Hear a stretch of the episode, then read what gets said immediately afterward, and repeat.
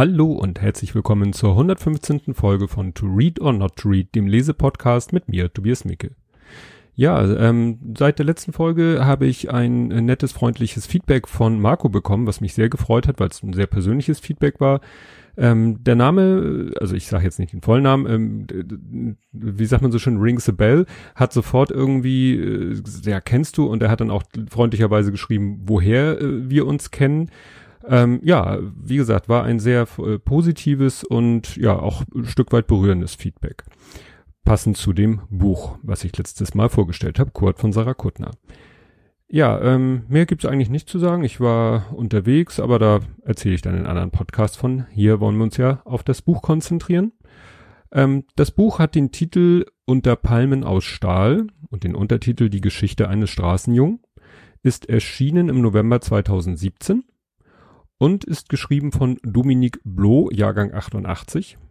Zur Vita, ja, habe ich nicht viel mehr gefunden, als was das Buch über ihn erzählt. Deswegen ne, lese ich jetzt einfach mal aus dem sogenannten Prolog vor, weil er da eigentlich ganz gut äh, sein Leben selber kurz zusammenfasst.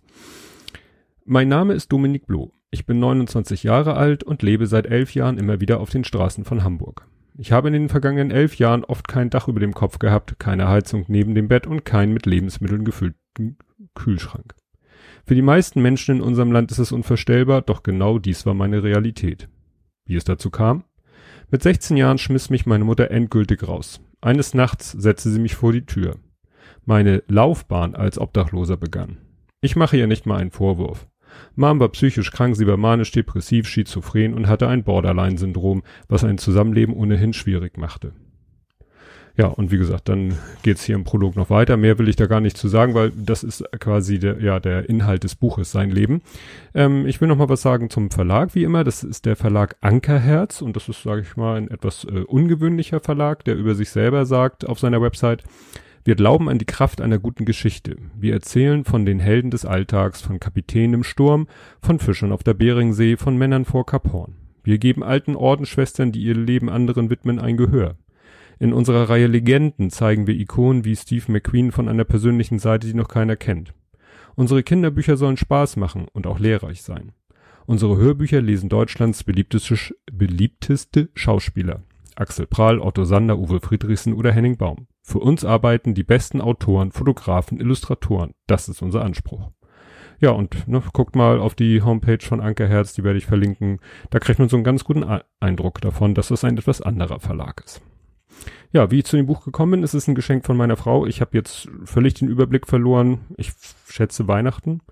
Seitdem war ja noch nichts wieder. Ähm, Geburtstag ist zu lange her. Ich äh, befürchte, in Anführungszeichen natürlich, dass ich zu, ähm, zu Ostern auch wieder ein Buch bekommen werde. Ja, das heißt, äh, ich komme gegen meinen Backlog im Moment auch überhaupt nicht an. Aber es gibt Schlimmeres. Ja, ähm, das Buch gliedert sich in den Prolog, da habe ich gerade draus vorgelesen, äh, drei Kapiteln. Und äh, ja, am Ende Dank und über dieses Buch. Ähm, dann gibt es äh, quasi innerhalb der Kapitel nochmal so Unterabschnitte, Unterkapitel, die haben auch nochmal eigene Titel, meistens kurz und knackig. Und wenn erforderlich, ist dann nochmal eine Ortsangabe. Wenn das dann ein Ort in Hamburg ist, ist das dann sogar noch mit Stadtteil, damit man das noch besser einordnen kann. Und äh, mit Jahreszahl. Das finde ich sehr gut, weil es geht dann manchmal auch wieder hin und zurück und äh, also Sprünge in der Zeit. Und ohne diese Angaben ähm, würde man das gar nicht so mitkriegen, weil das aus dem Inhalt sich doch erst äh, sehr spät erschließen würde.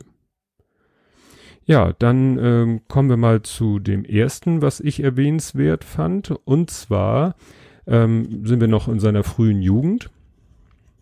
Und da erzählt er davon, dass er wohl, ja, ein nicht unerhebliches Fußballtalent hatte.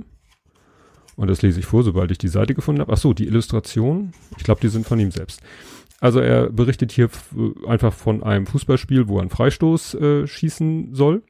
Die gegnerische Mauer stellt sich auf. Ich sehe die Lücke und schieße genau dahin, wo ich hinziele. Das ist keine Gabe. Ich habe einfach die meiste Zeit nicht auf so breite Tore geschossen. Plötzlich habe ich einen riesigen Kasten vor mir stehen, der sieben Meter breit ist. Einfach. Ich mache viele Tore. Ich köpfe die Bälle rein, weil ich höher springe und ich bin mit dem Ball am Fuß schneller als meine Gegenspieler ohne. Ich kann dribbeln und schießen. Ich nehme meine Erfahrung als Torwart mit in mein Spiel auf. Ich spiele intelligent. Ich komme ins Mittelfeld und für die kommende Saison wird mir die Nummer 10 versprochen. Ich bin der Spielmacher. Es wird über Talentscouts der großen Vereine gesprochen und dass man uns auf dem Schirm habe.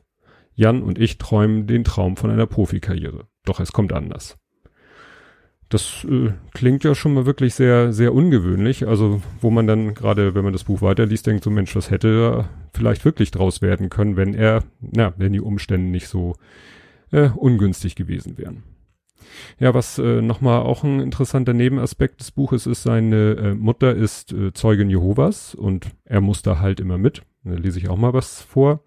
Also, ne, dass er dann irgendwann keine Lust mehr hat. Seit einigen Monaten weigere ich mich zu den Versammlungen der Zeugen Jehovas mitzukommen. Es sind schlimme Zeiten und harte Kämpfe mit meiner Mutter. Ich komme nicht mehr nach Hause, wenn es Zeit wird, sich für die Versammlung fertig zu machen. Ich will das alles nicht mehr hören, denn ich sehe täglich, dass die Realität eine andere ist. Ich hinterfrage, was gepredigt wird und bekomme nur Phrasen als Antwort. Ich gönne jedem seinen Glauben, ich will aber meinen eigenen finden. Ich schaffe es raus, aber damit kappe ich auch die letzte Verbindung zu meiner Mutter. In ihren Augen bin ich der verlorene Sohn. Ne, und wenn er, wie er schon im Prolog sagte, seine Mutter da auch psychische Probleme hatte, kann man sich ja vorstellen, dass das eine schlechte Gemengelage war. Ja, er ist dann Mitglied in einer Jugendgang, die auch mal in Stalzhoop, wo ich ja aufgewachsen bin, unterwegs äh, war und da sich mit Leuten angelegt hat. Das ist, tja, schon ganz äh, spannend. Das war natürlich nicht mehr zu meiner Jugendzeit, weil, wie gesagt, er ist ja Jahrgang 88, da bin ich ja doch einen Tacken älter. Ähm, und zu der Zeit, als er dann in Stalzhoop äh, unterwegs war mit seinen Leuten, damals sozusagen auf der gegnerischen Seite aus Stalzhoper Sicht, da, ähm, ja, weiß ich ja gar nicht mehr, was in Stalzhoop so abging. Aber äh, seine kriminelle Karriere erreicht dann ihren traurigen Höhepunkt. Das beschreibt er dann so, sie sind auf meiner Spur. Aus kleinen Delikten ist organisierte Kriminalität geworden, zumindest nennen sie es so. Es gibt bereits eine richtige Soko, die sich mit mir beschäftigt. Ich komme ins Präsidium der Polizei in Alsterdorf. Mit Handschellen werde ich durch die Räume geführt. Beim Nehmen der Fingerabdrücke habe ich eine Hand in Schellen. Dann werden sie mir gelöst, ich bekomme ein Schild in die Hand und sie machen Bilder an der Wand. Mit 15 Jahren werde ich in die Verbrecherkartei aufgenommen. Knapp zwei Monate später fliege ich von der Heinrich-Herz-Schule. Also das ist noch vor seiner obdachlosen Zeit, aber da sieht man, dass da sein Leben schon etwas von Problem geprägt war ja, das wird dann auch nicht besser, weil so die einzige richtig wahre äh, Bezugsperson, die er hat, ist seine Oma und die stirbt dann. Und das beschreibt er dann so. Ich bin nicht bei ihr, ich hätte ihre Hand halten sollen, so wie sie meine Hand genommen hat. Die Beerdigung findet ohne mich statt. Es kommen viele Menschen, um von einer tollen Frau Abschied zu nehmen. Ich bin nicht da. Meine Mutter erlaubt mir nicht zur Beerdigung zu kommen. Ich kann mich nicht von dem wichtigsten Menschen in meinem Leben verabschieden. Das ist natürlich auch ne, ziemlich bitter. Wir hatten das ja auch letzte Woche bei dem Buch, nicht letzte Woche, letzte Folge bei dem Buch Kurt, wo ja auch die Protagonistin, die Erzählerin, auch nicht bei der Bestattung des äh, Kindes ihres Lebensgefährten dabei war. Und das ist, glaube ich, somit das, äh, ja, das ist doch ziemlich hart, wenn man für den Menschen, der da beerdigt wird, etwas empfunden hat.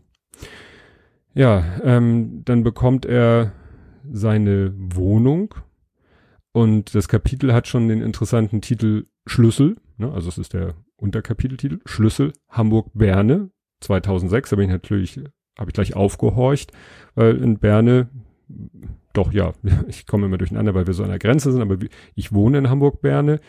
Wo das genau war, habe ich nicht nachgeguckt. Ähm, naja, er bekommt da eine Wohnung, aber so wie er sie beschreibt, ist es eine echte Bruchbude, also wo wirklich die, die Zimmer so halbwegs äh, in Trümmern liegen. Und äh, danach kommt gleich ein Kapitel, äh, ziemlich dicht bald danach, das heißt Rauswurf mal zwei, Hamburg-Stalzhoop. Waren wir ja eben schon mal. Wie gesagt, bin ich aufgewachsen. Nur da reden wir vom Jahr 2010. Da habe ich da schon nicht mehr gewohnt, 2010.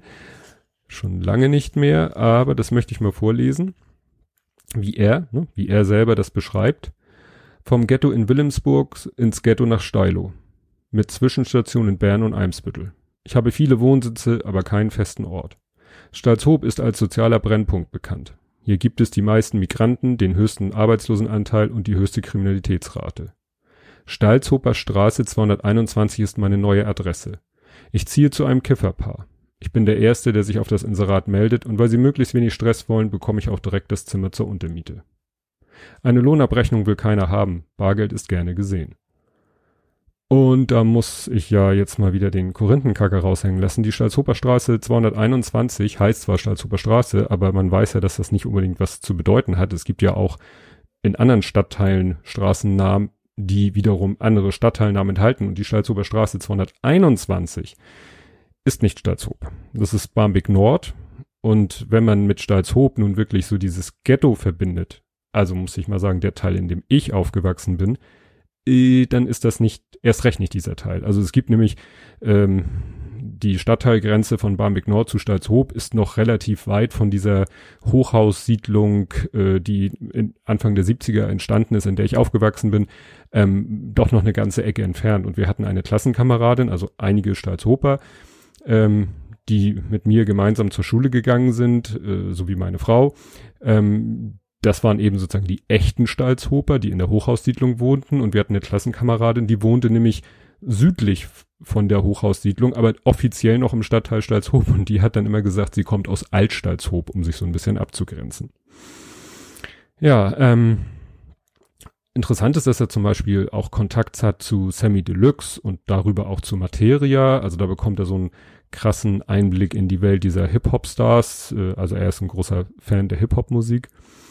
Ähm, und 2012, als er dann schon wieder so ein bisschen auf die, was heißt auf die gerade Bahn gekommen ist, also sein Leben wieder so ein bisschen ordnet, da entdeckt er dann das Lesen für sich, ja, weil er sozusagen nicht mehr so viel Stress im Leben hat, dass er auch die Muße hat zu lesen. Ich bleibe hier, schreibe aus meiner Welt unter Palmen aus Stahl. Bildung ist der Schlüssel. Lesen hat mein Leben verändert. Während ich bisher vor allem Rhymes studiert hatte, lese ich im Park unter den Palmen ein Buch nach dem anderen. Ich habe nichts zu tun, ich bleibe zu Hause und stecke meine Nase in die Bücher. Zum ersten Mal reflektiere ich, was ich tue. Ich hinterfrage mich selbst. Ich fülle mich. Nahrung für den Geist. Manchmal schwere Kost, aber ich habe einen Hunger auf Lernen. Und das ist natürlich für mich als Leseratte, ja, denke ich so, ja, klar, lesen. Sowas ähnliches empfinde ich dabei auch. Ja, wie gesagt, er hat dann schon wieder ähm, so ein bisschen äh, Boden unter den Füßen, um es mal so auszudrücken. Interessant ist, dass er sich dann im Sommer 2015, wir erinnern uns, äh, Frau Merkel hat die Grenzen nicht geöffnet, sondern nicht dicht gemacht. Ähm, da erinnere ich das noch aus den Presseberichten, dass hier in Hamburg in den Messehallen unheimlich viel äh, gemacht wurde, dass da Geflüchtete untergebracht wurden.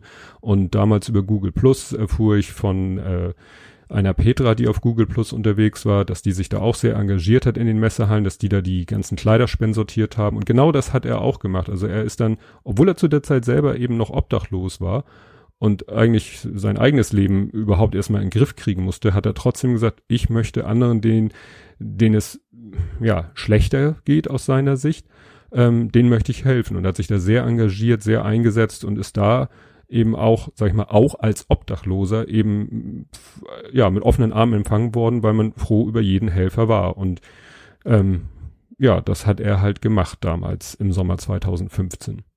Im Dezember 2015, da war er dann äh, in der Bullerei von Tim Melzer, der da, das wusste ich noch gar nicht, äh, wie so andere Leute und Institutionen auch so ein Obdachlosenessen anbietet und er, er beschreibt da Tim Melzer als korrekten Menschen ähm, witzig ist, dass ich gerade heute einen Podcast gehört habe, wo Tim Melzer zu Gast war und dort erzählt, dass er jetzt, also ne, jetzt ist April 2019, dass er selber auch einen Podcast veröffentlichen wird. Mal sehen, da höre ich vielleicht mal rein.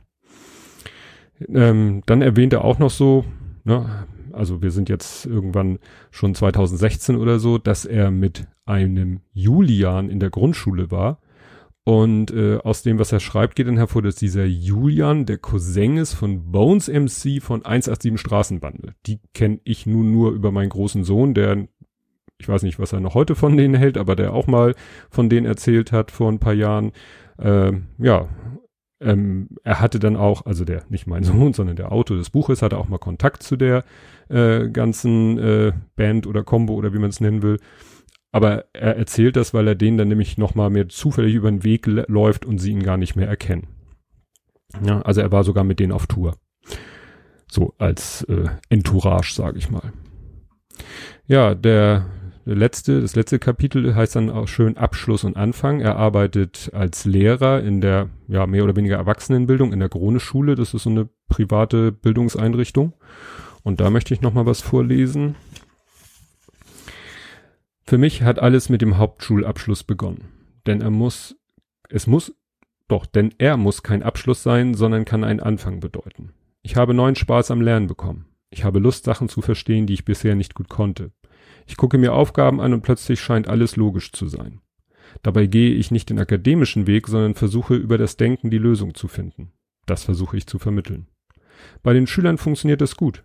Vor allem Schüler, die Probleme mit Mathe haben, scheinen es leichter zu verstehen, wenn sie einen Bezug herstellen können. Ich versuche, es einfach zu erklären anhand von Beispielen aus dem Leben. Nebenbei erzähle ich von mir. Ich möchte meine Schüler motivieren und inspirieren. Eine Klasse hatte vor kurzem Prüfungen. Ein Schüler kam zu mir und sagte, er habe zwei Wochen durchgelernt, weil ich ihm den Mut gegeben habe, an sich zu glauben. Er hat bestanden und möchte jetzt bis zum Abitur weitermachen. Ja, und das ist natürlich wirklich äh, sehr interessant, dass jemand, der so, der auch mit der Schule Probleme hatte, nichtsdestotrotz sein Abitur gemacht hat, dass so jemand selber jetzt Lehrer ist und vielleicht gerade sein Weg ihn zu einem guten Lehrer macht. Also ich, ich denke ja auch manchmal, ob vielleicht aus mir ein guter Lehrer gewär, geworden, gewesen, geworden wäre. Kleiner Knoten im Hirn. Also das, momentan habe ich da jetzt nicht so äh, die Motivation, vielleicht äh, so äh, im Rentenalter oder so, weiß ich nicht, vielleicht kommt das nochmal, aber ich hätte ja auch äh, nach meinem Studium ist mir ja angeboten worden, als Assistent an der Fachhochschule, wo ich studiert habe, anzufangen. Wer weiß, wenn ich mich dazu entschieden hätte, würde ich vielleicht mittlerweile auch vor Studenten stehen und Vorlesungen halten oder Seminare, also jetzt finde ich nicht unbedingt eine richtige Vorlesung, aber irgendwelche anderen Lehrveranstaltungsformen. Naja. Ja, mein Fazit zu dem Buch. Hm, ich fand seinen Schreibstil, sagen wir mal so, ich, ich lese mal was aus diesem hinten, eine zweite Chance, das ist nicht von ihm, sondern das ist von Stefan Krüken, das ist einer vom ähm, Verlag Ankerherz. Und der schreibt über dieses Buch sozusagen zusammenfassend, seine Sprache und seine Art zu schreiben gefielen uns. Sie hat etwas Klares und doch viel Poesie. Seine Texte klingen manchmal nach dem Reimen und dem Beat eines Hip-Hop-Liedes. Ja, und das ist genau mein Problem. Ihr habt das vielleicht bei den Stellen, die ich vorgelesen habe, gemerkt. Das sind manchmal doch äh, wirklich sehr, sehr kurze Sätze. Also wirklich Subjekt, Prädikat, Objekt, Punkt. Nächster Satz, Subjekt, Prädikat, Objekt, Punkt. Das kann man natürlich, ja, man kann es poetisch nennen. Das meint er wahrscheinlich nicht unbedingt solch, dieses Beispiel, aber es ist halt eben, wie er schon sagt, so mehr wie, wie Rhymes eines Hip-Hop-Stückes oder eines Rap-Songs. Und ähm, das fand ich auf die Dauer ein bisschen, weiß ich nicht, hat mich äh, eher gestört. Ähm, nun ist es so, ich äh, weiß, dass er auch, bevor dieses Buch geschrieben hat, eine Kolumne geschrieben hat. Ich weiß nicht, ob dieses Buch jetzt wieder sozusagen so eine Kolumnenzusammenfassung ist. Das würde es nämlich ein bisschen erklären. Das heißt, er hat da viele kleine Kolumnen geschrieben, die wurden jetzt zu einem Buch zusammengepackt. Und wenn man vielleicht denselben Stoff, den man hier in einem ganzen Stück liest, so häppchenweise bekommt und zwischendurch dann auch mal andere Sachen liest, dann fällt einem das vielleicht nicht so auf. Aber so ein ganzes Buch in diesem Stil, da fällt es mir dann doch auf. Ähm, das heißt nicht, dass es schlecht zu lesen ist, es ist nur, äh, ja, teilweise fand ich es schwierig oder gewöhnungsbedürftig, sagen wir so. Inhaltlich ist es ein sehr, sehr interessantes Buch, aber auch harter Stoff. Also der ist nun wirklich ähm, durch die harte Schule des Lebens gegangen und er ist ja gerade mal 30. Und was mir heute auch über den Weg gelaufen ist, ähm, das war so aus der Abteilung Zufälle gibt's. Ähm, ich dachte mir schon, dass ich heute dazu komme, diese Folge aufzunehmen. Gerade heute hat meine Frau, glaube ich, am Frühstückstisch was erzählt von einem Duschbus, der in Hamburg ins Leben gerufen werden soll. Da soll ein Bus, ein HVV, ne, das ist jeder örtliche ÖPNV-Anbieter, ähm, Bus, äh, der soll umgebaut werden, so dass äh, ja Obdachlose dort reingehen können, sich duschen können, äh, hinterher neue Klamotten kriegen, weil die Klamotten, die sie vorher anhatten, wahrscheinlich auch nicht mehr so fit sind. Und ähm, dann bin ich auf die äh, Website gegangen, die wiederum verlinkt auf Start Next, weil dann Crowdfunding gemacht wird, was schon sehr erfolgreich ist nach kurzer Zeit. Und das absolut Faszinierende war dann, dass auf dieser Startnext Crowdfunding Seite für diesen Go Banjo Duschbus ein Video eingebettet ist von Dominik Bloh. Und man erfährt, dass es sozusagen seine Idee war, weil der das auch in dem Buch beschreibt, dass das so mit das Schlimmste für ihn war, mal abgesehen von der Kälte und anderen Sachen, dass er eben nach einer Zeit merkte, dass er einfach schmutzig, dreckig war, sich fühlte und äh, wirklich viel Aufwand getrieben hat, dagegen anzuwirken, weil das eben das ist, äh, was sein Umfeld natürlich auch als erstes wahrnimmt und dann natürlich eher abstoßend empfindet. Und das war, fand er dann wiederum selber nicht so schön, verständlicherweise. Und deswegen finde ich diesen Duschbus eine ne tolle Idee. Also wenn ihr das hier zeitnah hört und wollt das Projekt unterstützen, in den Shownotes habe ich einen Link zu gobanyo.org und von da kommt man dann zur Crowdfunding-Seite. Aber das soll es zu diesem Buch gewesen sein. Ja, ich weiß gar nicht, was. Ach so, doch, ich lese schon das nächste Buch. Das, äh, ich hatte, das ist, war wieder so typisch. Ich wollte eigentlich mir keine Bücher kaufen, weil ich habe ja noch so viel Backlog und da kommt zu Ostern vielleicht auch wieder was hinzu. Aber dann habe ich einen Podcast gehört, äh, in dem es nicht konkret um ein Buch ging, sondern um ein, um das Thema Sachbuch. Da haben sich die beiden Podcast, die normalerweise einen Podcast zusammen machen, einen Sachbuchautor eingeladen und haben da über dessen Bücher geredet. Und das eine Buch hat bei mir gleich so, ja, getriggert und da habe ich mir das gleich bestellt. Und das stelle ich euch dann nächstes Mal vor. Und bis dahin, tschüss.